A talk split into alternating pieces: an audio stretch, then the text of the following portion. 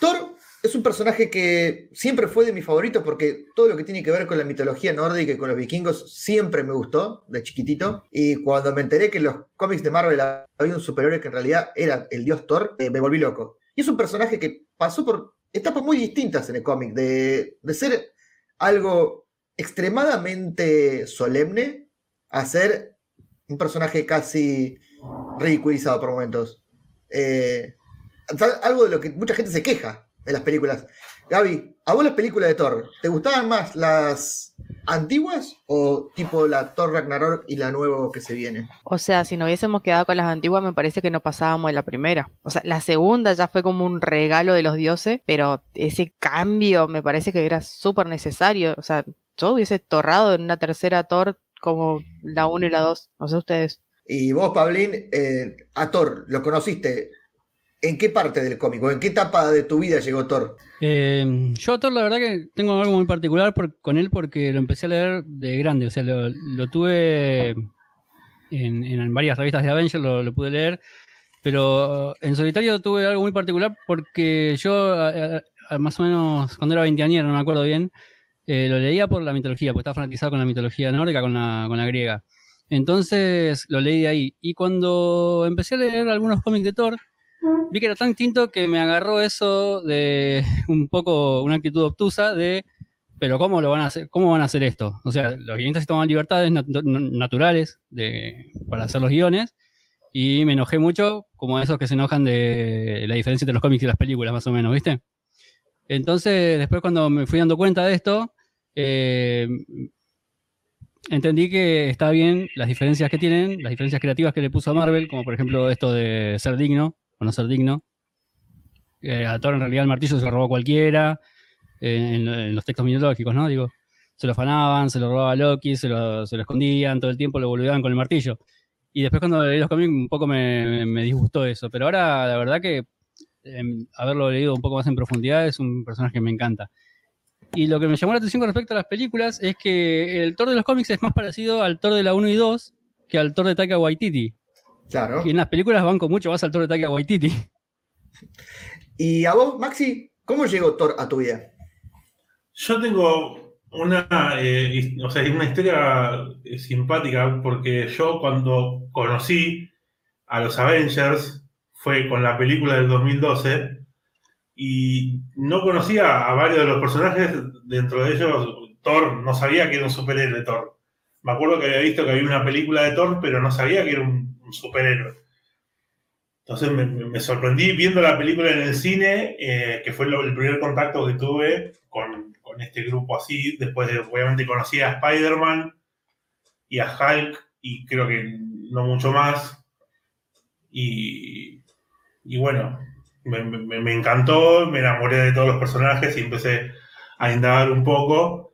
Y bueno, después más adelante eh, empecé a leer los cómics y me encontré con un montón de historias que estaban muy buenas y con el personaje que, que tiene mucho, mucho carisma y me gusta mucho esa personalidad de, Dios que tiene, de onda, yo digo, ah, hay que hacer esto y se hace esto y nadie me lo discute porque soy un Dios. Eso me gusta mucho. O sea que para vos la puerta de entrada fue eh, la película de Avengers, como fue para muchos también eh, todo lo relacionado con Marvel. Y aprovechando que la puerta de entrada está abierta, abrimos la puerta y entramos a este podcast. Guardianes, inhumanos, el Thor, los eternos y el sedio, y hasta el Doctor Strange. Sean muy bienvenidos y bienvenidas a una nueva edición de el Club Virtual de Lectura de Podcast Cinematográfico de Marvel que mundialmente es conocido como PodClub, eh, en esta edición especial que vamos a hablar de uno de mis personajes favoritos, estoy muy ansioso por esto, que es Thor. Si no se dieron cuenta, quién lo está saludando, soy yo nuevamente, el agente Olmo Kant, y no me encuentro solo, por suerte, estoy nuevamente con mis compañeros. Gaby, bienvenida. Hola, hola, hola, hola. está mi compañero estable de este, de este formato, que es Paulín. Buenas, ¿cómo andamos? Buenas noches. Acá feliz con mucho frío. Y hoy tenemos la participación especial del invitado, que es el señor Maximum. Bienvenido, Maxi. Muchas gracias por la invitación, bienvenido, la verdad muy contento de poder participar de esto, estoy muy nervioso. Eh, yo sé que es raro pero para ustedes, pero sí estoy nervioso, efectivamente estoy nervioso. Mira, para los nervios no hay nada mejor que una birra. Y bueno, ya que estás acá, preséntate, Maxi. Contanos, ¿quién sos? Nosotros te conocemos, pero la gente que escucha quizás no. Bueno, eh, mi nombre es Maxi, eh, no, no sé mucho más que contar. eh, conocí el podcast, en su momento me acuerdo eh, con un cómic que estaban haciendo, creo, no sé si no era también un podcast o algo así de Civil War. Sí. eh. Sí, y así los conocí, los empecé a seguir en Twitter. Y bueno, y me acuerdo que luego, cuando empezó, antes de que arranque WandaVision, me en- entré en el grupo de Telegram y bueno, ahí me tuvieron que empezar a bancar con mi, mi fanatismo y, con mi- todo el tiempo compartiendo cosas y bueno. Eh, sí, Gaby. Yo quiero volver un poquitito atrás. Dijiste recién que Pablo era tu compañero estable. Maxi Me y yo somos los inestables. No, Perdón. no, para nada, para nada. Somos inestables. nosotros. Digo, digo estable porque está de antes, nada más. Pero bueno, es medio inestable también, Pablín. Eh, Maxi, hablando de Marvel, vos tenés una actividad, un, emprendimiento muy relacionado con todo lo que tiene que ver Marvel, así que te doy este momento de spam para que cuentes de qué se trata. Bueno, es, eh, un pequeño emprendimiento donde hacemos cosas personalizadas de todo tipo, remeras, cuadernos, eh, principalmente de superhéroes porque es lo que me gusta, pero bueno, hacemos en realidad de, de- de- de- de cualquier De cosa. cosas aburridas también. Claro, No, también, ¿cómo? sí. Eh, se llama Fanservice. eh, nos pueden encontrar en Instagram. También tenemos un canal de Telegram donde, bueno, ahí vamos tirando un poco también la info como para tener un lugar más. Va, yo porque soy fanático de Telegram, en realidad, y todo lo que pueda sumar a Telegram eh, lo Todo sumo, viene así que. Sí, sí. Eh, ¿Cómo es tu cuenta, la cuenta de Instagram de fanservice? Sí, fanservice.org. Ahí está, perfecto. Bien, fanservice.org. Vayan a seguirlo, son unas cosas muy copadas. Yo lo sé de, de- de buena mano, de, de buena fuente lo sé porque he comprado algunos de los productos, así que eh, aprovechen y de paso lo saludan a, a nuestro amigo Maxi. ¿Me quiere decir algo, Pablín? Sí, que segundo momento spam, que pase el canal de Telegram, pero el, el de los cómics. Sí, eh, venía a continuación. Eh, Maxi, vos también armaste un canal de, en Telegram, que dijiste que son tan fanáticos, donde subís resúmenes de, cómics que están muy, muy piolas, que me han servido mucho a mí también, eh, en el momento que he tenido que ver qué leer y qué no. Así que ya que está, haz el spam también. Bueno, es un canal, sí, se, se llama Los cómics que leo. Es algo que empecé en su momento a hacerlo en Twitter, después me aburrí, lo hice en, lo empecé a hacer en un blog, en- pero también me aburrí y bueno, empecé a hacerlo con Telegram y, la verdad que lo hice, en ningún momento pensé en compartirlo, lo- cuando lo empecé a hacerlo era tipo algo como para tenerlo yo, pero bueno, eh, y como estaba bueno, creí, digo, bueno, capaz que le interesa a alguien. Y no sé, eh, en realidad eh, el, el link se encuentra en, los grupos de, de PCM. No sé si buscándome el grupo se encuentra en Telegram, eso no, no sé, no sé Sí. tanto. Buscándolo como los cómics que leo lo van a encontrar. Y bueno, y si no, cualquier persona que quiera leer los resúmenes de Maxi y eh, también acercarse a nosotros y conocernos, t.me barra Marvel Podcast en nuestro canal de Telegram, donde podemos conversar de todos, de todo lo que tenga que ver con Marvel y de todo en general, y también t.me barra Marvel Full Spoiler, donde ahí apenas se estrena un capítulo de una serie, se estrena una película o algo, empezamos a comentar full spoiler. No aceptamos filtraciones, no aceptamos leaks, nada de eso para no cagar la experiencia a nadie, pero si uno tiene mucho hype de que vio algo y que tiene ganas de comentarlo y no da más, es el canal indicado para hacerlo. Así que bueno, por cualquiera de los canales, si lo buscan también pueden ir ahí a pedirnos el link para el canal de, de Maxi de los cómics. Terminado el momento spam, por ahora, porque siempre hay momento para hacer spam, vamos a hablar de, qué vinimos a hablar hoy, de el señor Thor, quien en poco menos de dos, tres semanas se estrena la película Thor Love Thunder, la cuarta entrega de Thor, el primer personaje dentro de Marvel Studios que llega a una cuarta película como protagonista, con una historia bastante particular, por lo que pudimos ver en los trailers, con personajes muy interesantes como Thor, como la poderosa Thor, Jane Foster, como Zeus, con la vuelta de Korg y muchos más, pero todos estos personajes tienen un origen en el cómic, en los libros, en la matriz donde nace todo lo que tiene que ver con la Casa de las Ideas, así que sin más preámbulos, los invito a que tomen sus cómics, elijan su sofá más cómodo de la casa, su almohadón, su rincón en el piso donde quieran sentarse. Abrimos la puerta del club de lectura y vamos a leer.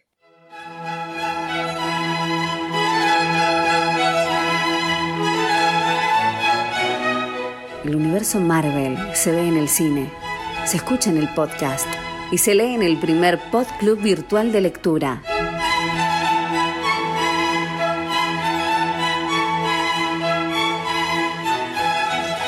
porque sabemos que una viñeta dice más que mil palabras. Bueno, ¿están cómodos? ¿Están todos sentados en, en buena posición para leer? Cuídense del lumbar, somos todos gente grande, somos Ah, todos más estoy un 30. poco encorvado, ¿eh? Todos nacimos en un año que empieza con el, el 1 y el 9, así que hay que cuidar la lumbar. Vamos a charlar de Thor y de los cómics más importantes que pueden desembocar en la película, no de toda la extensa galería de cómics que tiene Thor, que empezó en los años 60.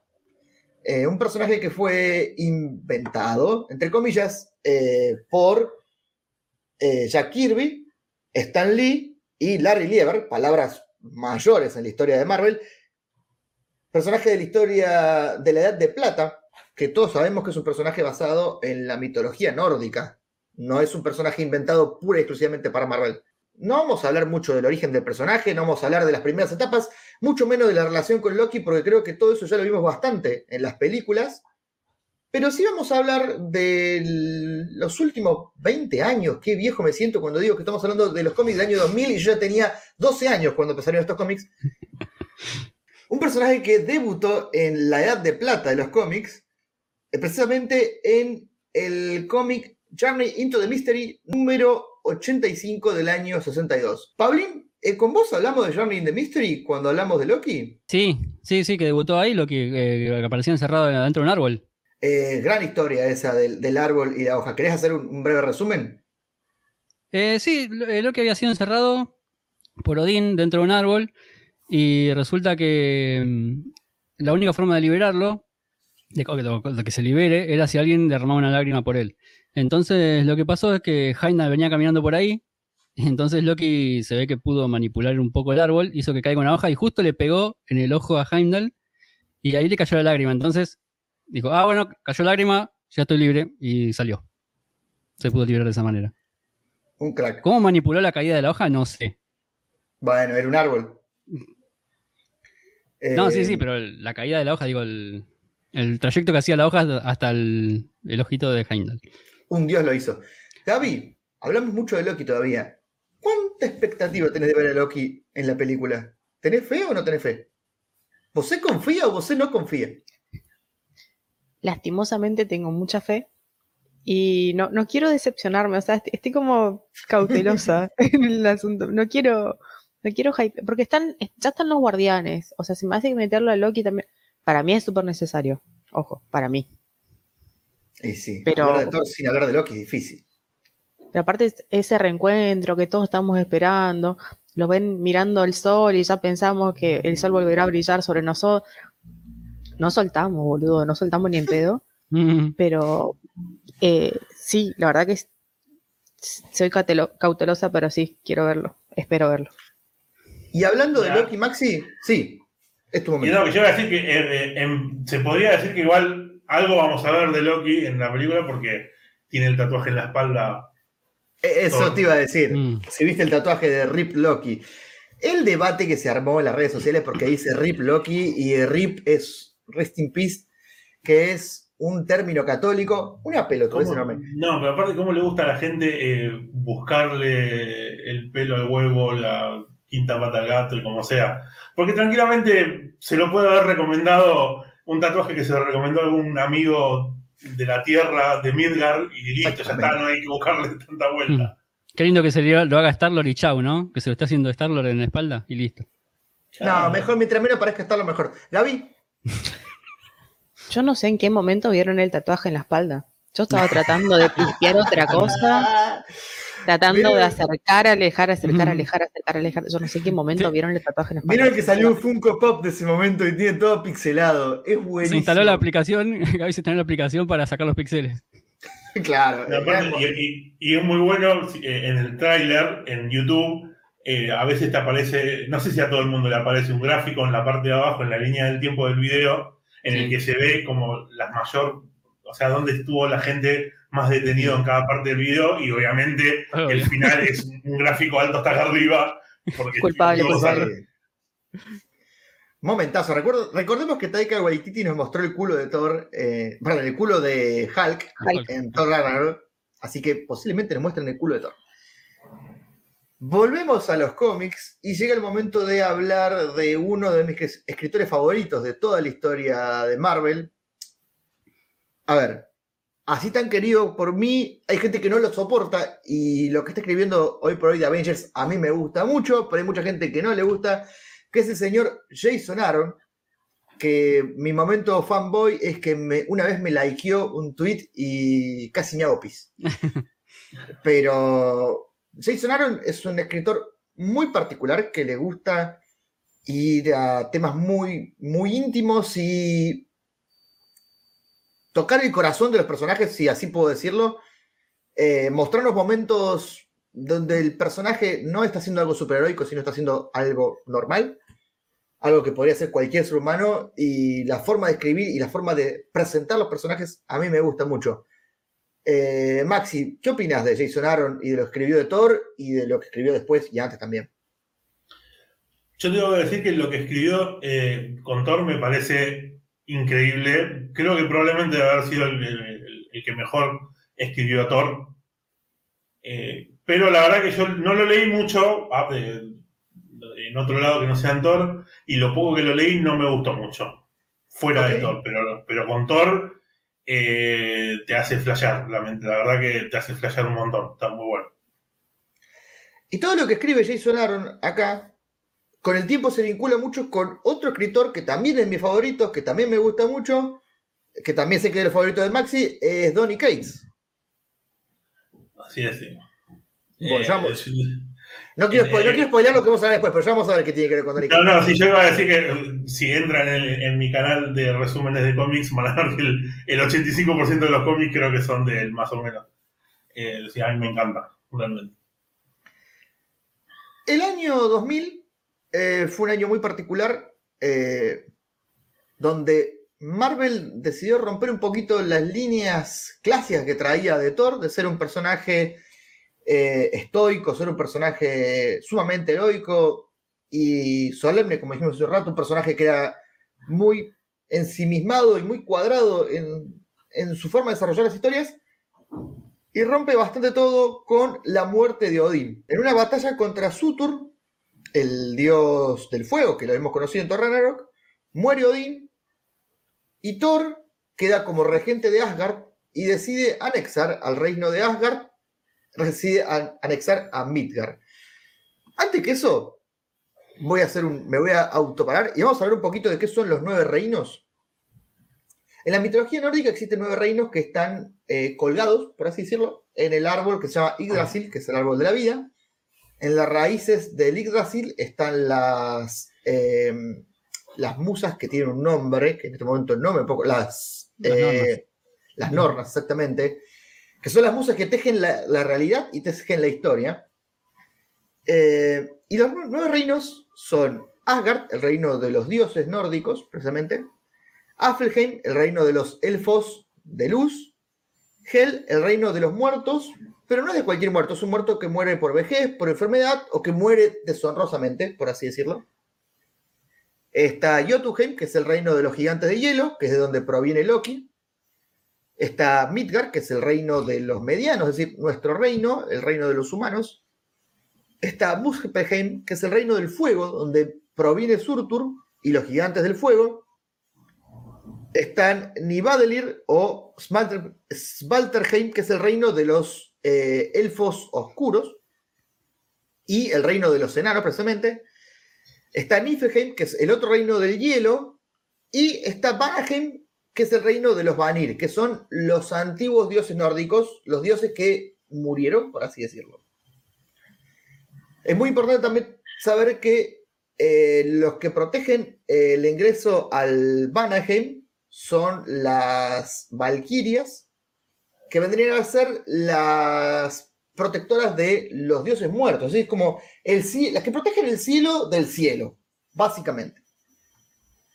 Bueno, volviendo a lo que estamos conversando de la historia del cómic, Thor se vuelve medio un déspota y decide anexar Midgard al reino de Asgard. Eh, llega a la Tierra, apresa a todos sus rivales, a todas las personas que no creían en él y que no lo veneraban. Se casa con Amora, la encantadora, este personaje que hicimos mucho en Loki. ¿Te acordás, Gaby, que estábamos muy excitados por verla cuando vimos que tenía Sylvie todo el traje parecido? Sí, pensamos que era ella. Bueno, para mí no tuvieron los huevos de meter a Mora en la serie de Loki. Quiero decirlo así, no tuvieron los huevos. Si en vez de Silvi hubiera sido a Mora, hubiera sido mucho mejor. Todo bien con Silvi, pero no me terminó de cerrar eso. Eh, no, Silvi, es terrible, terrible personaje, pero hubiese estado mucho mejor con Amora. O sea, para mí le sumaba muchísimo más a la historia. Pablín, ¿Amora o Silvi? y ahora que había Silvi, me gusta Silvi. Uh, ¿Maxi? Está, solo, ¿eh? ¿eh? no, eh, a mí la verdad que Silvi, el personaje me gustó. Es verdad que me gustó por ahí más al principio de la serie de Loki y después como que un poco se diluyó. Y bueno, y la encantadora había aparecido en, la, en Ages of Shield, me acuerdo. Y había estado bueno el, personaje. Así que, no sé, la verdad que hubiese. Con los dos creo que hubiese estado bueno. No, no sé si puedo elegir uno. Bueno, eh, Thor tiene un hijo con Amora que se llama Magni. El hijo duda mucho de la calidad de rey que está haciendo Thor.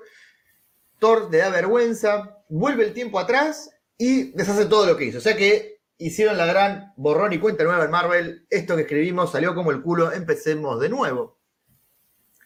Cuando se restablece la línea temporal, Loki, que no tenía nada que ver con la TVA en su momento, pero bueno, algo parecido hicieron, revive a Surtur, que logra forjar nuevos martillos del, metal este Uru, el metal mágico, y eh, se los entrega a los gigantes de hielo y comienza un nuevo Ragnarok. Thor decide convocar a las Nords, a las escritoras del destino, para tratar de tener Ragnarok. Como no lo ayudan, rompe el tapiz donde las Nords tejen el destino de Asgard, corta con el ciclo de Ragnarok y eh, queda atrapado en, las raíces del Yggdrasil, por lo cual los Vengadores creen que Thor está muerto o está desaparecido. Se aleja por un tiempo de los Vengadores. Eh, tiempo después aparece nuevamente Mjolnir en la Tierra y se arma todo un operativo como lo que vimos en esos one shots del UCM que salieron en su momento, donde aparecía la gente Colson antes del estreno de la película de Thor que un, todo un operativo de Shield para tratar de contener, que no sabían que era un, elemento que se llamaba 048, elemento extraño que hay en la Tierra. Bueno, algo parecido, nadie lo puede mover. Viene un señor llamado Donald Blake, el alter ego humano de Thor en la Tierra, lo agarra y se lo lleva. Eh, a todo esto, Odín, un poco avergonzado de que Thor tuviera tanto contacto con los Midgardianos, separa a Donald Blake de Thor, entonces Donald Blake ya no podía convertirse en Thor, ni viceversa. Blake, al tener el Mjolnir, vuelve eh, a contactar con Thor en un lugar de vacío donde está escondido, está atrapado, y logra convencerlo de que vuelva a la Tierra, que vuelva a ser quien era. Thor no supera la vergüenza que tiene de lo que hizo y tras empuñar nuevamente el Mjolnir, Thor vuelve a la Tierra, eh, restaurando todo como estaba antes. ¿Qué pasa? A todo esto, cuando vuelve Thor, se desató el Ragnarok que logró Loki con eh, revivir a, a Surtur y a todos los demás miembros del Ragnarok. Asgard se destruye y Thor se encuentra con un Asgard destruida. Entonces decide construir Asgardia en un meteorito que lo hace flotar en Oklahoma, Estados Unidos. Eh, nos acercamos a lo que fue el evento de Civil War en año 2006-2007. Thor en ese momento todavía se había desaparecido y eh, me detengo porque Gaby me está mirando con una cara de ojo con lo que decís. Tony crea un clon de Thor, que esto lo hablamos eh, en uno de los primeros podcasts, si quieren remitirse acá en el feed lo pueden encontrar. Crea un clon de Thor para que la gente lo apoye, que se llamaba Thor Ragnarok justamente. Sale mal. Este Thor clonado mata a A Goliath. Black Goliath, exactamente. Momentazo cuando no pueden enterrar a Goliath y tienen que hacer un pozo como de 25 metros porque no lo pudieron reducir. Eh, lo que se gana el odio de Thor, Gaby. A vos te digo. Porque en tu momento eras solamente un oyente y luego nos hicimos amigos. ¿Qué opinas de que Thor, perdón, que Tony haya hecho un clon de Thor? Me parece que algo que obviamente Tony haría. Es algo muy Tony. es algo muy Tony. Sí, es algo muy Tony. Eh, y salió mal porque seguramente Capitán América hizo algo para que salga mal. En realidad el que metió la cuchara ahí fue Rick Richards. ay, había Sí, que no, Otro. otro, no hablemos, no, no, no mencionemos esos nombres. No traigamos polémica. Eh, pero sí, tra- tranquilamente. ¿Viste? Alguien metió la pata, tranquilo. Uy, No, no fue Tony. Listo. ¿Seguimos? ¿Qué era? ¿Qué seguía después? Eh, aprovecho para decirlo que cuando, cuando tengo oportunidad para decirlo, no, no me canso de decirlo. Hampim, Red Richard, Starlord, por favor, no los quiero ver nunca más. Maxi, eh, imagino que leíste Civil War. Sí. ¿Qué opinas de Civil War? Bueno, en ese momento no, no, no tuvimos tu opinión en ese momento. ¿Qué opinas de Civil War? Eh, la verdad que a mí me, o sea, me gustó un montón. Principalmente, bueno, yo soy muy fanático de los dibujos. Entonces a mí, por, lo, por el lugar por el que primero me entran eh, los cómics, son eh, por los dibujos. Es así. O sea, yo re- realmente abro un cómic y miro un par de dibujos y si está bueno, por ahí, me fijo de qué es la historia y si los dibujos son medios malos, no me llama. Eh, la verdad que me gustó mucho, obviamente, no sé si lo sabían, pero yo soy Team Capitán América a full, así que... Eh, no, lo eh, no lo sabíamos, pero somos 3 a 1, Gaby. Te pido mil perdones, pero siempre vas a quedar del lado equivocado de la ley. No sé, para mí soy la única que, que ve la verdad y Bueno, eh, luego de que Thor pusiera a- flotando a Asgardia en Broxton, Oklahoma, viene la etapa en que Norman Osborn se hace cargo de Hammer, esta organización que suplanta Shield. Esto lo consigue a través de derrotar a los Skrulls en lo que fue el evento de invasión secreta. Eh, durante ese evento de invasión secreta, Thor eh, bajo un engaño de Loki, asesina a su abuelo Bor, lo que le, le termina convo- eh, desembocando en ser desterrado de Asgard y queda como regente de Asgard su medio hermano Balder. Eh, Thor, sin poder estar en Asgard, no podía tener acceso a lo que se llama la Odin Force, que es la, la- la fuerza de Odín para convertirse en un super overpowered Dios y romper todo. Entonces le pide ayuda a Doctor Strange. Y Strange le dice: Mira, yo no te puedo devolver la Odin Force. Lo que sí puedo hacer es guardarle un objeto que puede ser Mjolnir.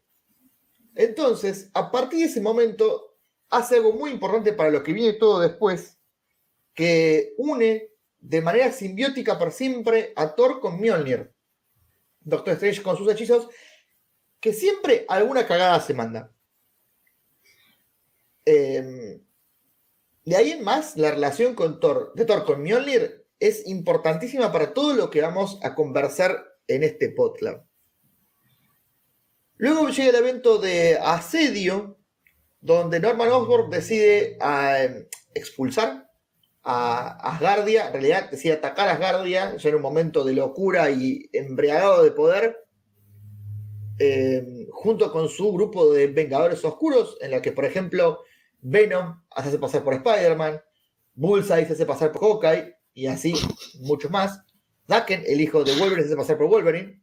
Gaby. ¿Por qué, por qué alguien se querría hacer pasar por Hawkeye? bueno, porque tenía buena puntería y algo había que hacer. Qué buen comentario. Pobrecito. Saludos a Clint. Besito.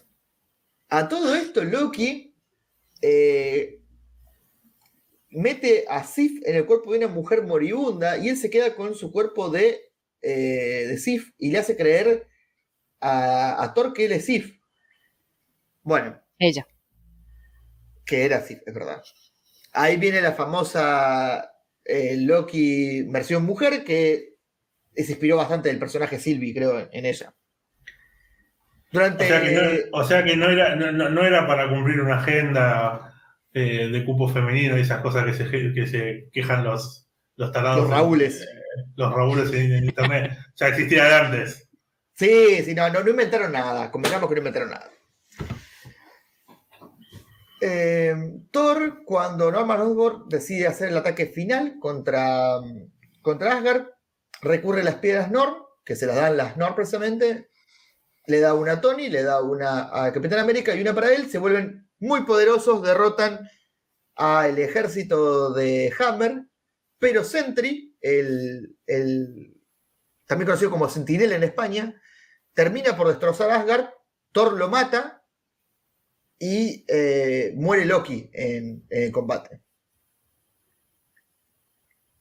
Balder, al, darse cuenta que Thor no era en realidad un asesino, que estuvo engañado por, Loki, eh, lo, con- lo convoca nuevamente a Asgard, lo permite volver, pero el, odio que le tenía Thor a Tony por haber hecho un clon suyo y haberlo manipulado se prolonga más o menos hasta el año 2010-2011 que sale un- una miniserie llamada Avengers Prime en la cual Tony, Thor y Steve quedan atrapados en un universo ficticio creado por em, Hela, un universo, una dimensión media medieval en la cual nos queda- no les queda decir más que, bueno, che, muchachos, nos ponemos las pilas los tres, dejamos el pasado atrás, lo que pasó, pasó, Lo que pasó, pasó entre tú y yo. y continuamos como si nada.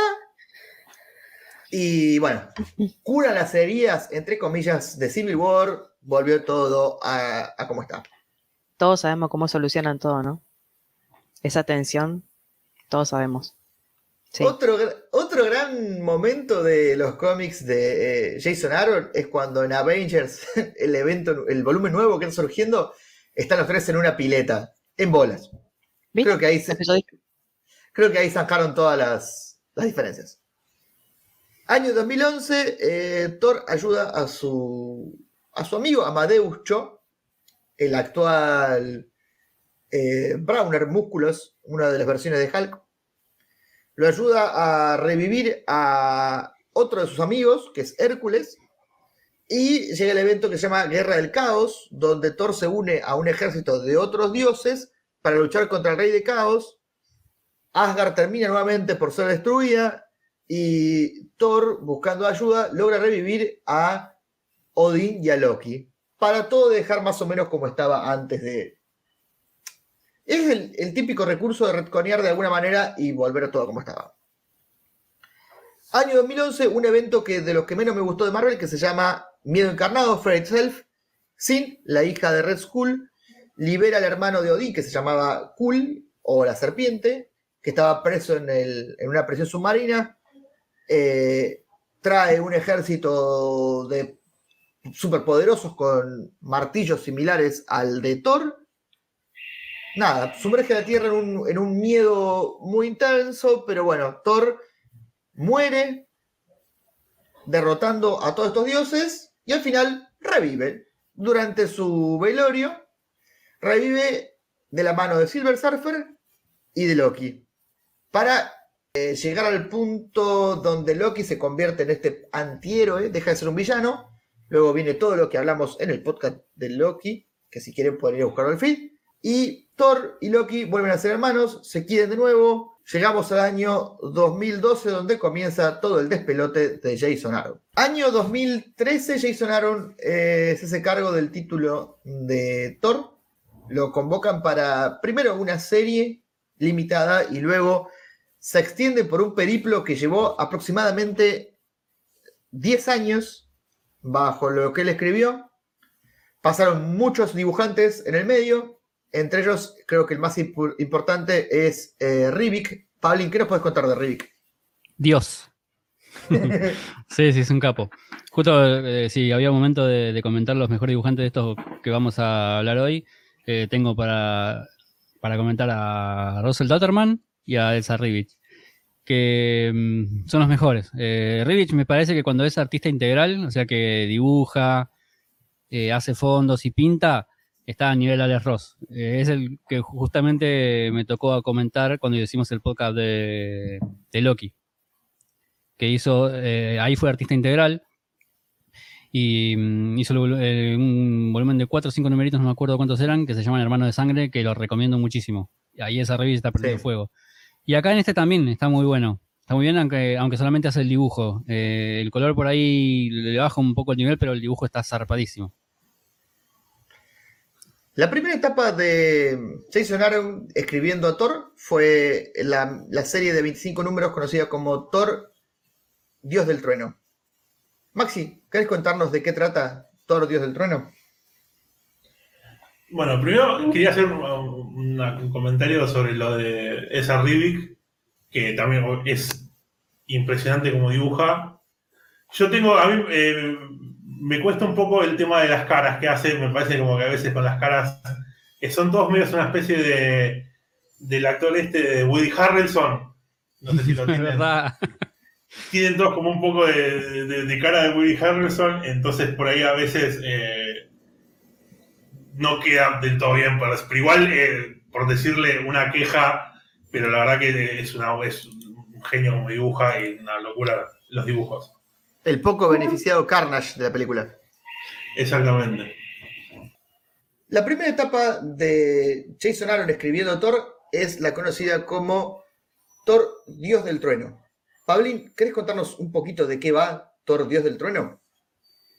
Es una historia que empieza contándose eh, en base a tres momentos puntuales de la vida de Thor, que es cuando es un Thor joven, digamos, alrededor de 800 años, según dicen. Después la segunda es el Thor del presente, que más o menos como según dijo en, en la película tendrá 1500 años. Y después el Thor eh, cuando ya es rey, que es un Thor anciano, ¿no? La cuestión es que van contando eh, porque resulta que aparece en Islandia en una jodona que está teniendo el Thor joven. eh, aparece la cabeza de, de un dios eh, americano, ¿no? Tiene plumitas en la Sí. cabeza, todo. Entonces, a partir de ahí, Thor está empezando a, a juntar información de por cómo puede ser posible que haya muerto un dios y se encuentra con, con el nombre de Gore, que no lo conocía. Eh, Thor agarra, deja ese lugar y lo empieza a buscar. Empieza a buscar, lo empieza a buscar. Tiene su primer encuentro con Gore. Y resulta que Gore lo termina venciendo. Digamos que Thor en este momento no tenía Mjolnir, estaba usando un hacha. Sí, se llama Hardborn. Exactamente. Todavía no era, no era digno del Mjolnir y no lo, podía, no lo pudo levantar. Entonces estaba usando un hacha. Es una de las grandes líneas de, perdón que te interrumpa, de todo Sí, lo sí. que tiene que a- atraviesa toda la etapa de Jason Aaron, la historia de cómo Thor se hace con Mjolnir, porque es algo recurrente en que Thor de joven y de niño, eh, más allá de eh, haber tenido una infancia muy difícil, porque Thor era un- una mierda como padre, lo maltrataba, lo insultaba, decía que nunca iba a ser digno de ser el rey de los asgardianos. Eh, él desembocaba toda esa frustración en poder alzar Mjolnir, levantarlo y, tener el poder del dios del trueno. Eh, algo que me faltó decir de la etapa, que lo, lo pero bueno, de la etapa previa a todo esto, es que Thor, siendo miembro de los Avengers, se enfrenta a Fénix y Fénix le revela que en realidad su verdadera madre no es eh, Freya, sino que su verdadera madre es una diosa antigua llamada como Gaea o Gea, la diosa de la tierra, que hoy por hoy reside en el Vanir.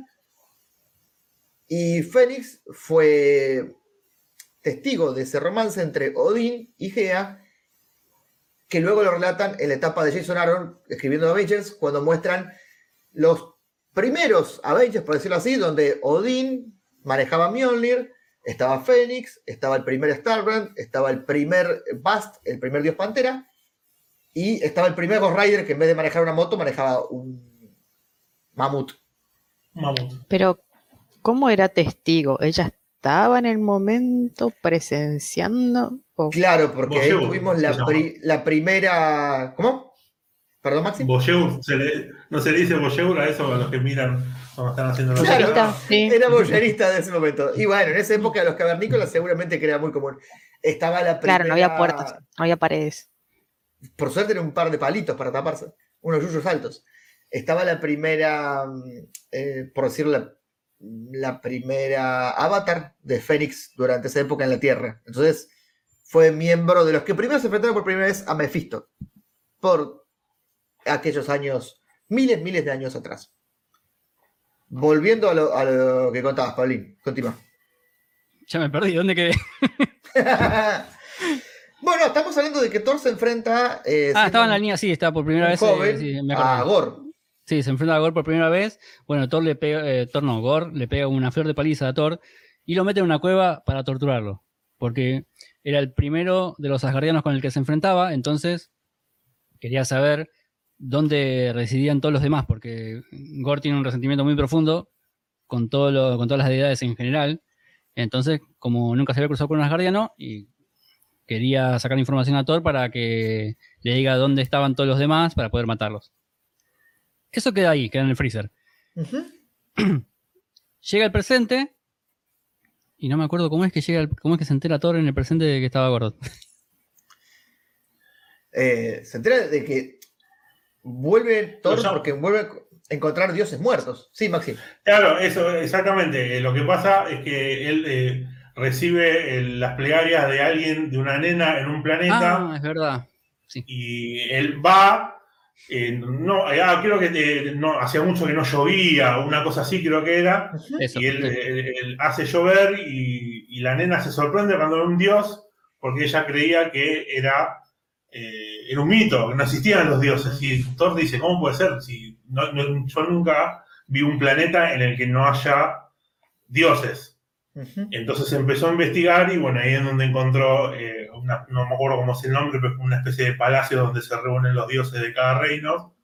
Y ahí estaban todos feteaditos. De hecho, hay un, un panel muy mítico de- del cómic que están los dioses colgados de, de ganchos, Sí. tipo carnicería. Eh, buenísimo. Y bueno, ahí es cuando eh, recuerda eh, a, a Gore, al Gore que se enfrentó cuando él era joven. A todo esto cabe aclarar que la historia está contada en diferentes tiempos y, y diferentes narradores. Uno de los narradores es el bibliotecario, donde se guardan todas las historias de los dioses, que después tiene una importancia un poco más importante en el futuro, cuando conocemos a las nietas de Thor, ya que ellas se enteran de toda esta historia a través de haber leído estos libros donde se trataba el pasado. Thor, cuando se enfrenta a a Gore, después de haber estado encerrado y haber sido torturado por mucho tiempo, logra derrotarlo, pero él lo considera muerto, pero en realidad Gore no muere. Gore logra revivir tiempo después y es lo que lo lleva a, a encontrarse con muchos dioses muertos. Maxi, ¿qué es lo que hace que Gore se vuelva tan poderoso con fin de matar a dioses? ¿Y por qué lo hace? Gore eh, viene de un planeta en el que la gente sufría mucho, eh, pasaba hambre, le faltaba todo, no, no, no se llamaba Latinoamérica el planeta, era un planeta. eh, y, pero él se mantenía en pie, como quien dice, porque todos sus, su- la gente que lo rodeaba le rezaba a los dioses y le decía, vos tenés que confiar que los dioses ya van a contestar y qué sé yo. Pero bueno, no pasó y todos terminaron muriendo. Entonces él es como que se calentó y dijo, todos los dioses se van a la mierda. Entonces, eh, los- los- el resto de gente que era creyente eh, lo- le dio una paliza y lo dejó como para morir. Y en ese momento, justo cayó del cielo eh, un, dios de la luz enfrentándose contra un eh, rey de negro, todo, todo negro, que es el dios de los simbiontes, eh, Knull, que tenía la espada que se llama la All Black, la, la negro espada. Sí, Gaby. Gore es el primer ateo y ya me cae bien. O sea, gracias. Sí, eso quería Eh, comentarlo porque cuando justo hablaba Maxi. Eh, porque eso cuando, cuando dice hacer, cuando habla acerca de la religión, porque no solamente está en contra de los dioses, sino también está en contra de las religiones y está a favor de que la gente quede libre. Eso, la verdad que es una de las cosas que mejor escribió Jason Aaron, ¿eh? Porque, o sea, vamos, vamos, qué sé yo, hay, hay un- gente atea, gente que cree, digo. Yo no, no, no creo, sinceramente. Y esto, a la gente que sí cree, no sé si alcanza para plantearle su fe, pero de cuestión a cosas. Correte Thanos, tengo un nuevo favorito. O sea, Y está entre esos. Eh, Sí, esos es que me- esos villanos que te, que te cuestionan cosas son buenísimos. es que me sonaba Thanos en Infinity War. Cuando lo explicaba Maxi, me Claro, sonaba sí, Thanos. sí, claro, tiene uno, tiene uno, tiene eh, motivos eh, fuertes, porque aparte él eh, ve morir a su madre, eh, ve morir a su mujer que está embarazada, eh, Al hijo. todos espe- espe- al hijo, todos esperando una, un- como quien dice, una amiga de, de- de lo que pedían a los dioses y nada. Y bueno, eh, eh, cuando caen estos dioses que están peleando, eh, él toma la espada y la espada eh, le da eh, un poder impresionante y con esa espada mata a ese dios de luz que está ahí y bueno, se, toma el palo y, decide empezar a, hacer lo propio con todos los dioses que, que se encuentren. Sí, lo que empieza a hacer Gore precisamente se gana el, el nombre del carnicero de los dioses porque empieza a matar a los dioses de todas las religiones y todos los planetas. Lo que llama la atención de Thor y lo que hace que Thor vaya a enfrentarlo, como dijo Paulín, que se encontró con la cabeza esta del dios flotando. Mucho tiempo después, cuando él creía que Gore ya no iba a volver, empieza a ver muchos dioses muertos nuevamente. Entre esos este dios, que la verdad no recuerdo el nombre, que parecía un dinosaurio, que vimos una escena calcada en el tráiler, que aparece Ah, muerto. Sí, sí, era un titanes, era un gigante que era hace, no sé, creo que una cosa de 250 años que venía ganando anualmente los torneos galácticos de no sé qué cosa y, y terminó boleta el tipo. Y Thor, cuando enfrenta a Gore nuevamente, eh, no puede hacerlo solo. No, no tiene el poder de hacerlo solo. Y necesita el poder de otros dos Thors. El del Thor joven, el Thor este que iba con el Charbor, con el hacha, y el Thor del futuro, el Thor eh, padre de todo, el Thor regente de Asgard. Sí, Palin, ¿qué me ibas a decir? No, no, de eso te iba a contar, que a la vez iban contando la historia de- del Thor anciano, que ya es rey de, Asgard. Y esta etapa es un poco parecida a la etapa del Thor joven cuando cuentan, ¿no? En estos momentos. Porque eh, la primera es una etapa de tortura y la última Sí. también, porque lo que hace Gore es un tiempo en donde ya no quedan dioses asgardianos, solamente queda vivo Thor. Y lo que Sí. hace es llenarla de unos demonios que son parte de la necroespada, parte de, de Gore. Entonces, Thor todos los días tiene que salir, enfrentarlos y termina casi muerto. Entonces la orden de Gore es no matarlo, es dejarlo ahí. Porque él, eh, Gore lo que quiere es que Thor, por haberle hecho pasar una cosa que después vamos a contar, quiere que sea el último y hacerlo sufrir todo el tiempo posible. Lo golpea, lo, lo tortura hasta tenerlo al borde de la muerte y lo deja sentado en el trono. Cuando Thor ya se recupera, agarra otra vez eh, el martillo, se pone en el brazo de hacer lo que le hicieron los enanos, sale a pelear de vuelta y lo mismo. Todos los- lo, lo atacan, estos demonios, lo, lo golpean, lo torturan hasta tenerlo al borde de la muerte y lo dejan sentado otra vez en el trono. En el momento en el que eh, se encuentran eh, el Thor Avenger, en ese momento es en el que eh, eh, Gore em- descubre una manera para viajar en el tiempo. De hecho, viaja, no, mucho tiempo en el pasado y mata a, los primeros dioses, porque el plan de él es no solamente, te- él quiere matar a todos los dioses que existen, y que existieron y que van a existir, lo que sean todos. Entonces, y en uno de esos viajes que él eh, hace en el tiempo, Thor lo sigue, intenta seguirlo, y así es como llega al tiempo de- del rey Thor. Que es en un futuro donde Thor ya es, viejo, perdió un brazo, perdió un ojo y únicamente se encuentra en compañía de sus tres nietas.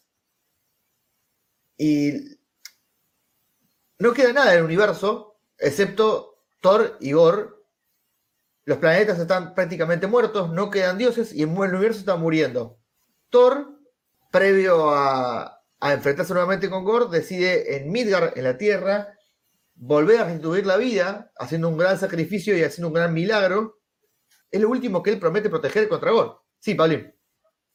Thor finalmente para derrotar a Gor necesita de la energía vital del Thor joven, de la dignidad del Thor eh, Avenger, por modo decirlo así, y la sabiduría del King Thor, del Thor rey de Asgard.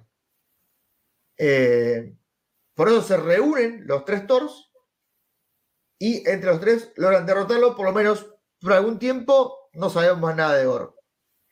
Gaby, te iba a preguntar, apelando a tu licenciatura en cosas, somos todo un poco de eso, ¿no? Un poco somos la sabiduría que tendremos, la- el presente que mostramos y el pasado que llevamos. Ay, pero qué profundo te pusiste. No soy yo Pero ese niño sí. que está hablando por mí. Ah, yo pensé que era Fernet. Sí, te entiendo la profundidad ahora. Eh, el vino hace eso. Eh, sí, aparte que qué linda moraleja eso de que necesite los tres, pero de, las cosas buenas, o sea, de, la juventud que era, como dijiste, pendenciero, fiestero, eh, violento. Eh, bueno, energía vital. Sabiduría, que es lo que te queda cuando, cuando sos anciano. Toda la experiencia que adquiriste te, te tiene que servir de algo, sí, sabiduría. El- cuando el cuerpo ya no te da más, justamente, bueno, eso lo saca del joven. Y el presente, ¿qué era el presente? El El Thor de- los Avengers. El Claro. Thor Vengador. Tres cosas juntas, lo completo, o sea, el- todo lo que necesita. Este volumen que conocemos como eh, Thor, Dios del Trueno, incluye otro arco importante que es en el que vemos que Malekith, el rey de los elfos oscuros, empieza a formar un ejército para eh, tratar de destruir los nueve reinos. Es lo que luego, con el tiempo, desemboca en un gran evento que se llamó la Guerra de los Reinos, en la cual Malekith, unido con reyes de todos los demás reinos, decide destruir Asgard y Midgard. Pero para eso le lleva mucho tiempo eh, juntar ese poder y el enemigo que se, se gana en contra de Thor en la Tierra es el dueño de Roxxon, de la empresa Roxxon, esta empresa bastante maléfica que hemos visto en muchos cómics, que en realidad es un minotauro, y gran parte de este arco está basado en que él trata de destruir Roxxon porque fue el hogar de Asgard por mucho tiempo. Thor tiene un romance con un agente de S.H.I.E.L.D. en ese momento, que era la agente Ross Salomon. Sí, Maxi. No, que el, el- el CEO de Roxxon se llama Darío Ager. Darío Ager, es verdad. Y este arco, o por mejor dicho, este gran volumen, que son 25 números, es decir, casi dos años, termina con la unión de Malekith con Ager. Eh, arco importante, el siguiente volumen, que es la caída de Thor, está atravesado por un evento que se llamó El Pecado Original, que se llama Original Sin, en la cual, a grandes rasgos, eh, Nick Fury se roba el poder de Watu y derrota a todos los Avengers a través de algún secreto que tenía o de algo que la sabiduría de Watu le dio. No vamos a profundizar mucho en eso, solo que a Thor lo derrota muy fácil, muy fácil, con decirle al oído las palabras que era que Gore tenía razón, que ningún dios es digno de ser adorado, siembra esa duda en la dignidad de Thor y al no sentirse digno ya no es capaz de levantar el Mjolnir. Por lo cual, el Mjolnir queda abandonado en la luna y Thor pasa a ser llamado, o a, él decide autollamarse como Odinson, hijo de Odín, ya que no tiene el poder de Thor y no es capaz de levantar el poder de Thor. El poder del Mjolnir, mejor dicho. Sí, Maxi. que eh, en lo que le susurra Nick Fury al oído es un secreto que eh, no se supo en el momento, tardó un tiempo en, en saberse Claro. era lo que le había dicho. Era como que lo impactante de- del momento cuando vos en el cómic era que de golpe están peleando y él se le acerca al oído, le dice algo y Thor cae y chao, listo, no pasa, y, y- y nunca se, y no tarda- tardamos en saber qué pasó, entonces estuvo bueno. Capaz que por ahí la resolución después no, no, no estuvo tan buena, pero en el momento el no saber qué le había dicho, porque si Thor es un dios, ¿cómo vas a derrotarlo con una palabra, una frase al oído? Es buenísimo, pero bueno, eh, tiene sabés- sentido. ¿Sabes que como un idiota le di zoom a, eso a ver si lo alcanzaba a leer? Y no se leía nada. ¿no? No Sí, se veía todo. nada. Creo que hicimos todos, eh, creo que lo hicimos todos. eh. Es como cuando empieza hablando Black Ball, viste que le ponen unas liñitas, unos puntitos nada más para que parezca que está hablando bajito y después grita. Bueno, nada, así fue. Fury también con el poder de Watu le, le revela ciertos secretos a cada uno y uno de los secretos que le revela a Thor y a Loki es que en realidad Odín siempre les ocultó la existencia de un décimo reino que en su momento se enfrentó también con Asgard, que es el reino de Heaven, el reino de, las, de los ángeles, y que en el reino de Heaven la, la gran campeona es una media hermana de Thor que se llama Ángela, Personaje que en este momento no tiene gran importancia. Sí tiene importancia el reino de Heaven porque se une junto a Malekith y junto a Ager en contra de Asgard y, y junto a Surtur, mejor dicho, la hija de Surtur y los demás reinos y eh, el padre de, de Loki contra Asgard y Midgard. Cada vez que dicen Ángela, yo me acuerdo de la canción de Cristian Castro, perdón. Al ángel que das luz a mi vida. Ángela luego tiene importancia en el cómic ya que es una de los miembros de los Asgardian of Galaxy. Recuerdan que hicimos, hicieron una breve referencia a eso en la película de Thor eh, Ragnarok. Es un grupo de Asgardianos que se une a los Guardianes de la Galaxia junto al hijo del el primer Strike Force, que fue un humano con el poder de Thor, y junto a Throg, este Thor, esta Thor rana que lo vimos en la serie de Loki. ¿Cuántos juicios por filiación habrá tenido Odín, eh? Mm. Demasiado, porque tenía un montón de hijos. Por todos lados. Perdón. No, por todos lados, dijo. no. Era el Maradona de Asgard. Llegamos a- al punto central, creo. Todo esto fue un preámbulo para poder hablar de lo que viene a continuación. Siempre tiene que haber un Thor, siempre tiene que haber un portador del martillo.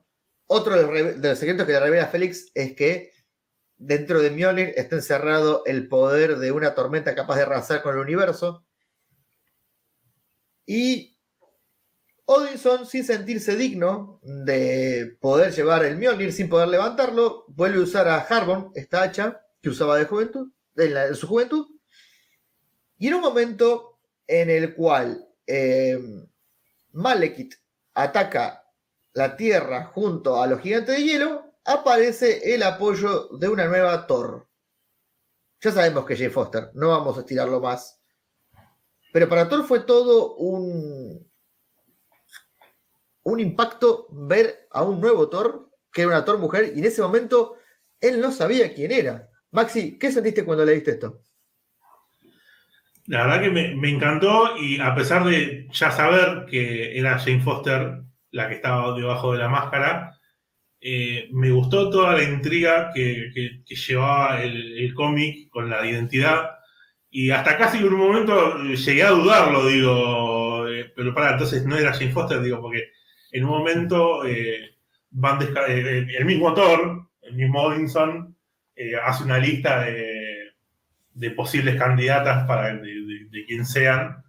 Y en un momento es como que incluso yo ya sabiendo es como que me, entró la duda. Digo, calculo que en su momento, haberlo leído por ahí antes de, saberlo, y debe haber estado bueno, porque me parece que está bien manejada la intriga. Odín no estaba muy contento de que haya un nuevo Thor, menos que sea mujer, y menos que use el Mjolnir, se lo recrimina constantemente a Thor y la considera a, a la nueva Thor una enemiga de Asgard y lo manda a Kul, a su hermano la serpiente, a tratar de atraparla y lo nombra como eh, regente del ejército Kul. Estaba muy sacado Odín, estaba muy... Esa eh, fue una de las cosas que no me gustaron de Aaron. Cómo escribió. Odín en, en esa parte. Como un Raúl. Claro, exactamente. Exactamente. Pero él siempre estuvo en contra de Jane Foster. En, va, en la película Sí. se ve. Sí, Claro. sí, sí, pero, pero en, en los cómics de Thor no, no lo escribe tan, tan mal. Lo, lo- lo describe como un rey bastante estricto, pero acá ya lo, lo ponen como Claro. un machirulo cualquiera, fuera de joda. A- Acá incluso, eh, acá incluso, ti- incluso tiene una relación bastante fea con, con Freya. con Frigga. Sí. Se Sí, lleva sí, medio sí. como- como- como con- La, termina metiendo presa. Eh, la termina metiendo presa, claro, sí, sí, está todo como re mal, y porque él, cuando él estuvo desaparecido, hubo un tiempo en el que estuvo desaparecido, y ella fue la, la- la madre de todos, y como que no le gustó.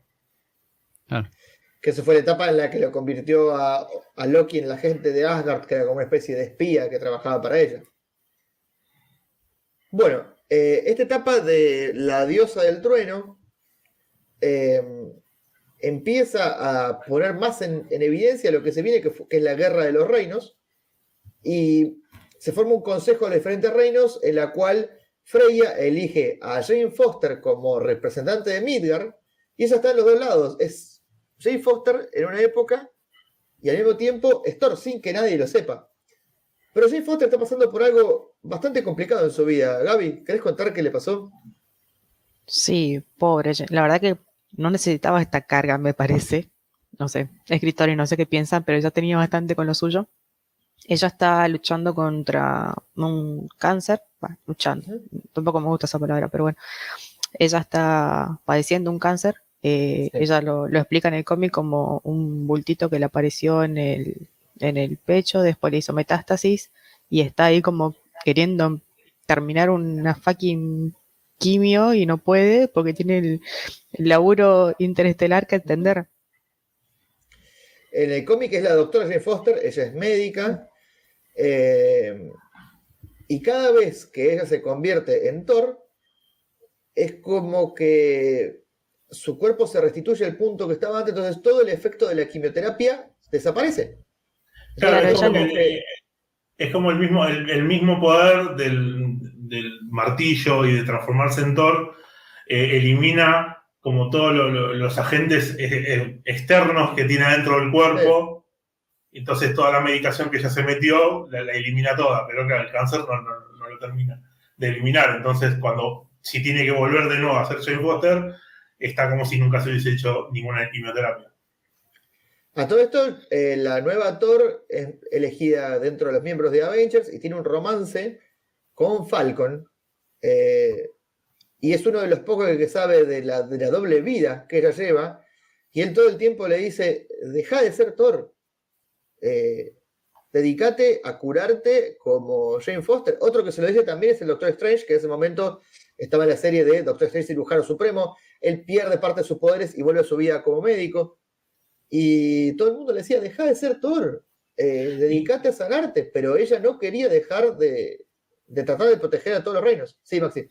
Incluso antes de, esto, de la Mighty Thor, en, el momento en el que están atacando a Broxton, Thor eh, visita a Jane Foster y ellas eh, te muestran que está enferma y que tiene su vida con su pareja, pero que está enferma, qué sé yo, y, Thor le dice, yo te llevo, vamos a buscar en los reinos alguna medicina tiene que haber para curarte esto. Y la mina dice, no, no, yo soy de acá y yo si me voy a curar, me voy a, cuidar- me voy a curar por los medios de, de la tierra. Si no, no me voy a curar. No, no voy a hacer eso. Ya está. Onda, dejate, ya pasó, ya fue. Dejame acá y ya está. Sí, sí, Qué algo que linda. varias veces se le ofrecen de curarla de manera mágica y no quiere. Sí, Gaby. Qué linda, qué linda actitud de ex que tiene Thor ahí Mm. para rescatar. Seguir siendo amiga de, de la ex. Incluso Thor tiene un romance, como dijimos hace rato, con Ross Salomon, con esta gente de Shield, que luego, bueno, Shield se disuelve, ella se convierte en un agente de Wakanda, eh, una fuerza creada por T'Challa, una fuerza tipo Shield, pero funcionando bien y sin, sin toda la mierda que tiene Shield de medio. Y se hacen muy amigas. Sí, se hacen muy amigas, Jane y Ross Solomon. Ross, sabiendo que ella es Thor, se hacen muy amigas, siendo las dos ex de Thor, o una novia y una ex, una cosa rara, pero bueno, se hacen muy amigas entre ellas, porque saben que se quieren de manera eh, genuina, no, no hay ningún tipo de recelo ni nada. Claro, la cosa sana. Acá Marvel rompe con todo. Llega el evento Secret Wars del año 2015, en el cual Doom, con el poder del Beyonder, el, el que provocó el primer Secret War del año 84, eh, reformula el universo a su, a su antojo, divide los diferentes planetas o mundos o universos como en diferentes eh, ducados, diferentes países, él gobierna todo y pone a los Thors en una posición como ser tipo una especie de policías dentro de este universo que se llama Battleworld. Sí, Maxi. La, la, metropolitana de. de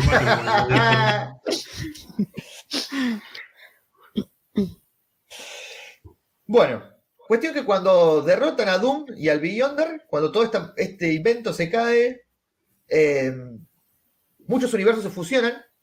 Toda esta cagada la empieza eh, Reed Richards, para, cuando no. Todos estos universos fusionan a través de las incursiones, como lo vimos en la película de Multiverse Madness. Y el universo Ultimate desaparece como tal dentro de los cómics, el 1610, y se fusionan algunos personajes con el 616, que pasa a ser el universo Prime, por decir, el universo central. Por lo cual, el Thor del universo Ultimate deja de existir. En realidad, empieza con una matanza dentro de los Thors. Pero este martillo este, este Stormbreaker que usaba, en realidad no es el Stormbreaker, era un Mjolnir, pero parecido al Stormbreaker de las películas, cae en el universo 616 con toda la furia de un universo muerto.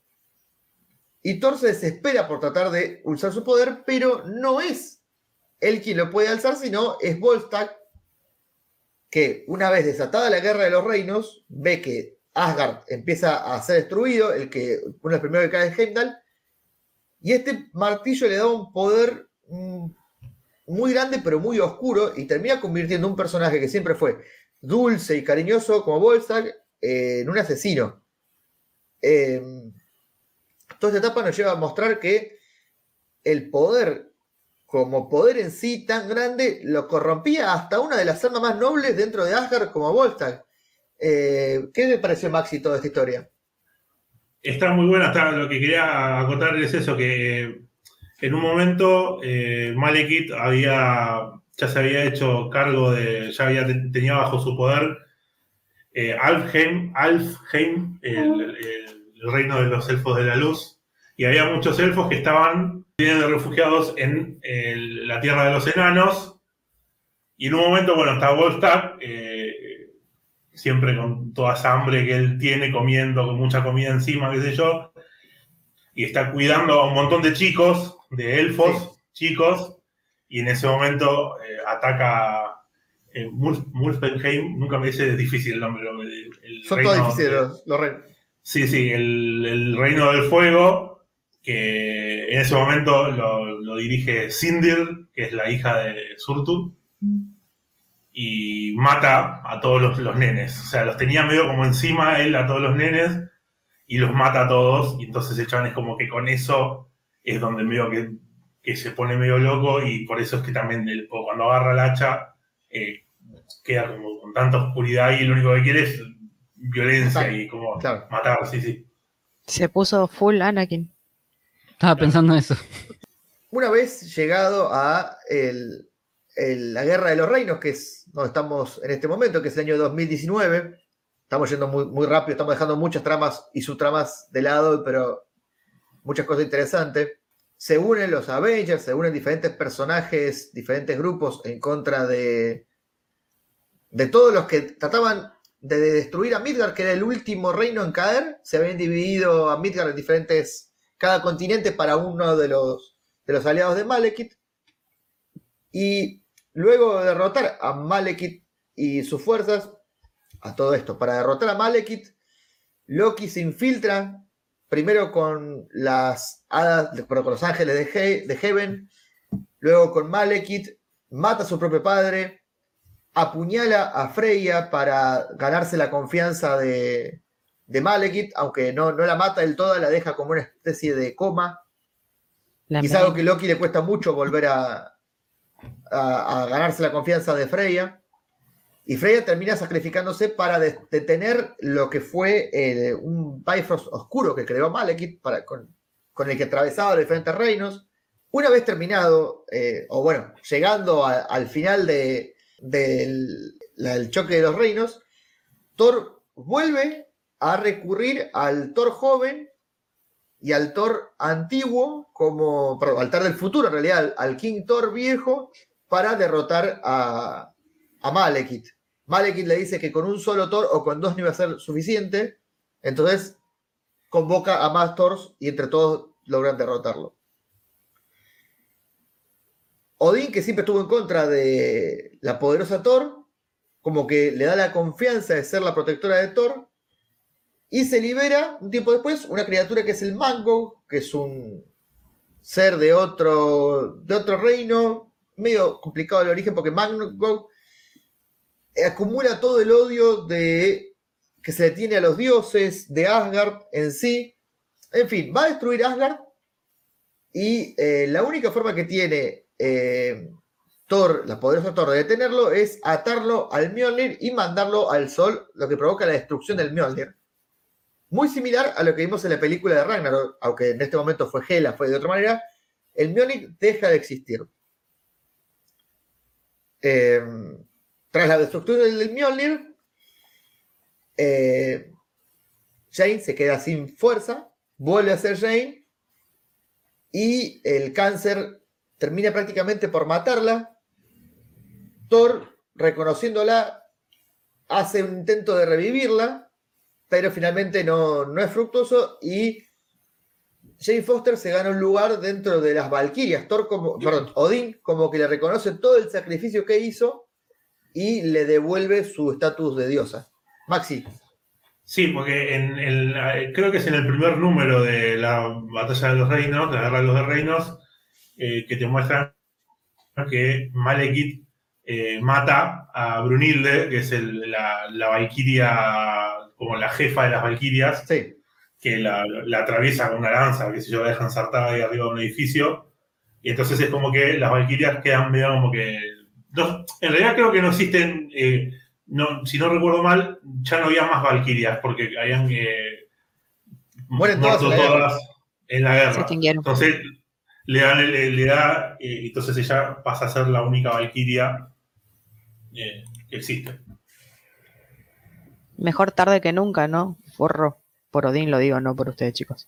Jane Foster se convierte en una Valquiria y luego de todo esto llega un evento bastante nuevo, que es el año 2020 o 21, que es el de King in Black, en que Null, este dios de los simbiontes, vuelve, reúne a los simbiontes, y es muy importante la participación de las Valquirias guiadas por Jane Foster. A ver, sin intención de hacer ningún spoiler, aunque ya lo hicimos, creo que bastante. Quizás sea el final de la película, en que Jane Foster se muere y se convierte en una Valquiria. ¿Qué opinas de eso, Gaby? Me rompería el corazón. Igual, para mí lo que podemos esperar de la película, y esto sí es spoiler porque estoy segura, van a tratar de destruir Asgard, seguramente destruyan Otra Asgard, vez. y Loki se aparece y va a traicionar a alguien. Esas son dos básicas que me parece que se van a cumplir. Eh, Pablín, ¿qué pensás de que puede pasar en la película con Jane Foster? Sí, eh, mira, para mí no, sé si van a seguir. Ya Natalie Portman siguiendo con, este personaje, me parece que puede terminar con algo de eso. Eh, y sería un, final agridulce, me parece. Porque ya veo que Thor va a ser eh, bastante entretenida, bastante divertida por momentos como Ragn- Ragnarok, pero que termine así va, va a dejar un gusto agridulce. Una vez más, eh, un personaje de Marvel que termina muriendo po- por, el cáncer y no, no teniendo ningún tipo de cura. Como le pasó a Capitán Marvel. Claro. Bueno, pero en este caso tiene mucho que ver que la decisión de ella fue morir. Es de así. ella, sí. Sí, es de ella. Maxi, ¿qué pensás que puede pasar en la película con Jane Foster y la poderosa Thor?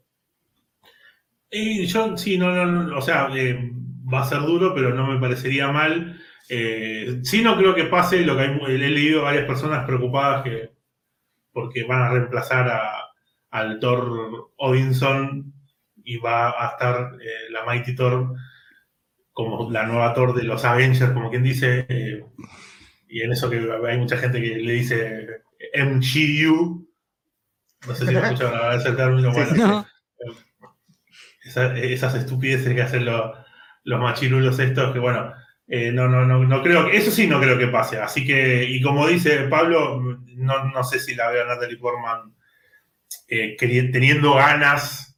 Ya me parece que le costó un montón eh, convencerla para hacer esta película. No sé si la van a poder convencer para que siga. Entonces, eh, calculo que le van a buscar un cierre más definitivo. Pero para usted entonces Thor se despide en esta película. Thor. Eh, el personaje. Sí, sí, Thor. Hombre. Sí, para mí se despide, no hay más Thor después de esta película. Para mí se despiden los dos. Sería un, un buen final que los dos se despidan. Uno convirtiéndose en Odinson y Jane entregando su vida como, como similar en el cómic dentro de su ley, dentro de lo que fue su decisión. Pero Claro. eso sí. no lo sabremos por lo menos hasta dentro de un par de semanas que se estrene la película. Eh, hemos hecho un resumen de aproximadamente 170 cómics que se, se emitieron desde el año 2012 hasta, el de, hasta hoy. Obviamente muchas tramas y muchas subtramas y muchas cosas que hemos dejado de lado para resumir, pero creo que son las líneas más importantes de lo que tiene que ver con Gore y con eh, Jane Foster. A lo largo también de esta última etapa de Jane Foster, vemos que en el futuro, muy, muy en el futuro, eh, Gore vuelve con todo el poder de, de los simbiontes de la Necrosword, eh, invade a Ego, el planeta viviente, invade a Galactus y enfrenta nuevamente a, a Thor. Y es Loki nuevamente el que lo engaña a Gore y se sacrifica por salvar a Thor y salvar a, a sus tres nietas y mantener un tiempito más vivo Midgar, que es lo único que queda vivo en un universo muerto. Un un universo netamente consumido por la oscuridad de Gore. Eh, no creo que algo así lo veamos, pero bueno, es una hermosa conclusión de toda esta etapa de, de, Jason Aaron, que luego pasó a escribir Avengers, como ya lo contamos, y Donny Cates, que venía a escribir Venom, pasa a escribir Thor, luego de este evento donde se juntan muchas estas dos historias, que es el evento de King in Black. Así que bueno, eh, a mí toda esta parte del cómic me, gusta bastante, me, gustó mucho y me entusiasmó mucho leerlo y, poder compartirlo con ustedes. Así que bueno, eh, Gaby, conclusión final de todo esto y de, de lo que hemos conversado. La verdad que no sé qué esperar para la película. Quiero bajar mucho mis expectativas, que me sorprenda. Eh, lo de los cómics, con lo que vimos del tráiler, la verdad que veo algunas cositas, por ejemplo, eso de, de Thor pasando de ser joven a adulto, eh, corriendo por el bosque, qué sé yo, me parece que setean más o menos algo que ustedes estuvieron mencionando. Pero la verdad que, no sé, quiero que me sorprenda, quiero que me sorprenda mucho, mucho, mucho, que me guste, quiero reírme. Eh, la verdad que no sé cuál va a ser el papel también de los Guardianes de la Galaxia ahí. No sé, mm, pero Sí, eso es claro. sí, ¿no? Pero No, para, para mí los guardianes aparecen en los primeros 10 minutos de película como mucho y ya está. Y no los vemos más. Puede ser. Sí, es verdad. No, no sería. O sea, Thor se va con los Guardianes de la Galaxia, o sea que tiene que en algún momento hacer una mínima referencia, aunque sea ellos. Maxi, me pedías la palabra, ¿qué querías opinar?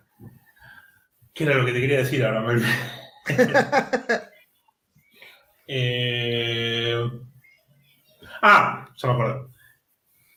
Si se confirma, que todavía no, no está confirmado, que la necroespada eh, que se ve en el tráiler es la, la- la All Black perteneciente a, a Null, sería la segunda referencia, podríamos decir, a Null en el UCM, porque la primera sería la, la cabeza flotante donde se encuentra Nowhere, el, planeta ese que vimos en Guardianes de la Galaxia, que es el, el- el primer eh, celestial que mata a Null cuando, Ah, cuando, cuando recién está como creado, que recién nace, como quien dice, cuando crea la espada. Eh, así que capaz que lo veremos próximamente. Aparte también tenemos a- al simbionte que vimos en el final de Spider-Man No Way Home. Qué sé yo, ahí ya son varios puntitas que hay de, de- para que veamos simbiontes. Y también la espada de Ébano, que también tiene una vinculación con los simbiontes, que la vimos al final de Eternals, También. que es, es una espada también, si bien no es creada por Null, es una espada simbiótica y que cierto punto de, de conexión con los simbiontes tiene. Pauli, tu conclusión de lo que leímos y conversamos Eh, más que otros. Que me gustaría que, que el personaje de Jane Foster siga, porque está muy bueno, está muy bien escrito. Eh, hay mucho material ahí para, para hacer un buen personaje. Y el último datito que pude encontrar al final lo que pasó con Thor en la cueva. me quedo acá, me quedo acá entre ceja y ceja. Eh, lo que había pasado es que después de mucho tiempo de tortura, lo tenía colgado a Thor y le iba clavando agujas por todos lados, le sacaba el simbionte por la nariz, por la oreja. Lo, lo torturaba mucho. Entonces llega un momento que eh, Gore le dice, bueno, ¿querés que esto se termine? Entonces decime dónde están todos los asgardianos, así yo puedo ir a eliminarlos. Entonces, Thor llega a la conclusión de que Gore es un dios. Le dice, entonces vos sos el dios de la muerte. Vos no sos un tipo común. Vos sos un dios. Entonces ahí el tipo le dice, ah, por hacerme, dar, por hacerme darme cuenta de eso, vas a ser el último en morir, pero te voy a hacer sufrir hasta ese día. Entonces ahí es que se la tiene jurada, desde ese entonces. Claro, Sí, precisamente hecho- lo que más odiaba. Claro. Y de hecho, y de hecho un poco también es una, un poco una clave de, de por qué lo terminan derrotando también a Gore, porque por esta locura que termina teniendo con matar a los dioses y de transformarse en una especie de dios de la muerte, eh, termina matando a, a su mujer.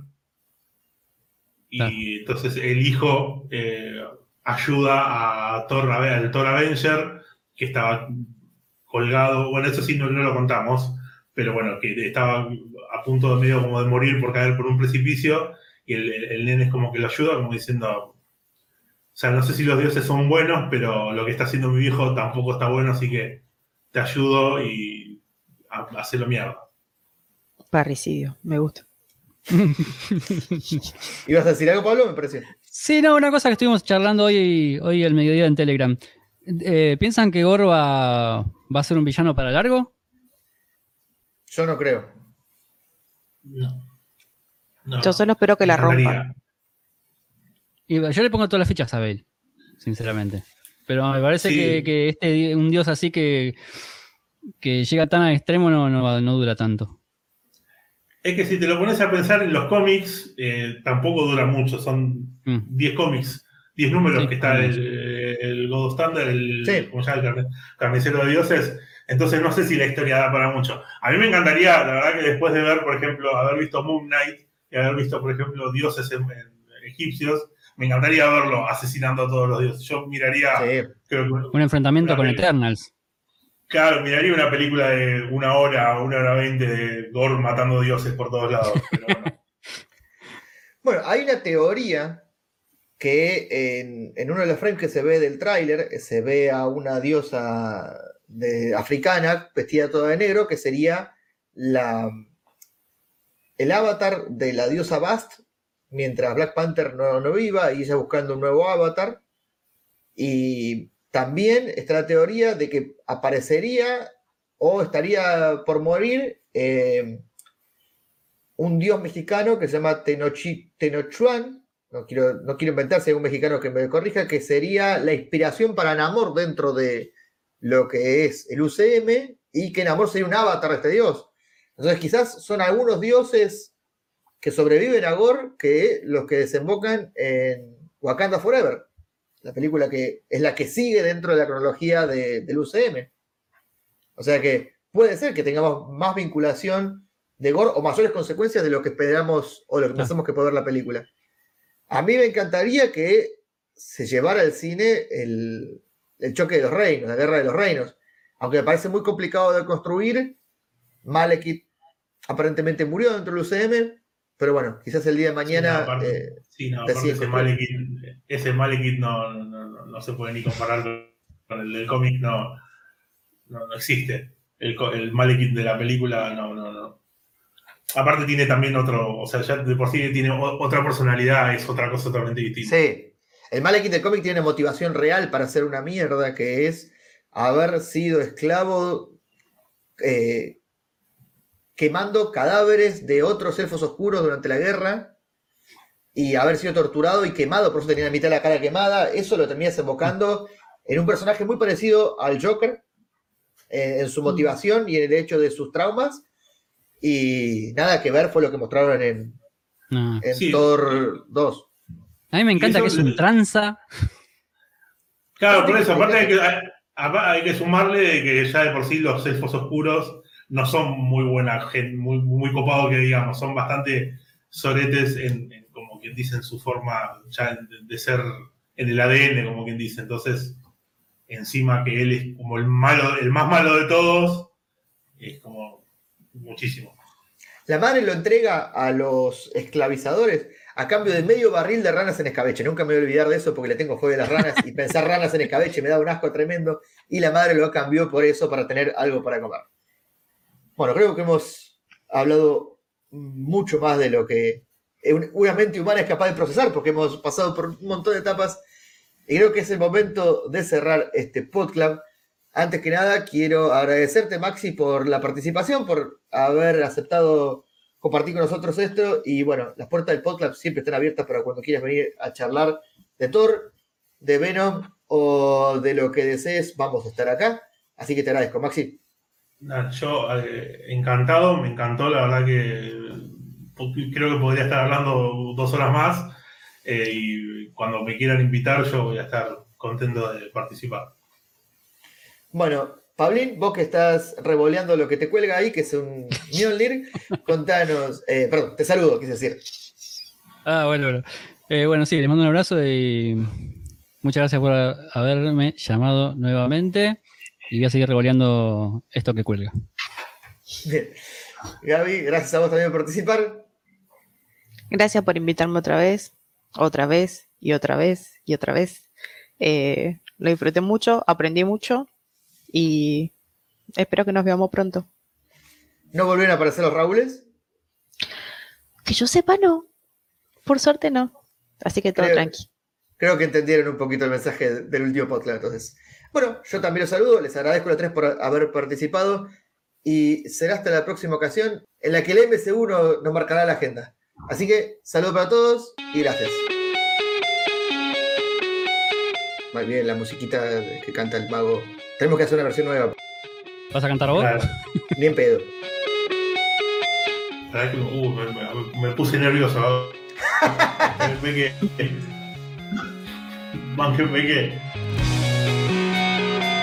Tenés que tomar Fernet para eso.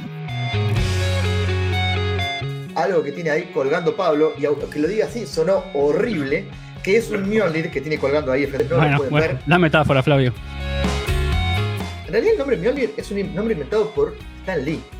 No. No, no quiero empezar a contradecir, pero sí me parece que no, que es un nombre que, que es, eh, en- de hecho es una palabra creo que en noruego y me parece que, es, que existe hace mucho tiempo, Sí, sí, mucho sí. antes que los cómics.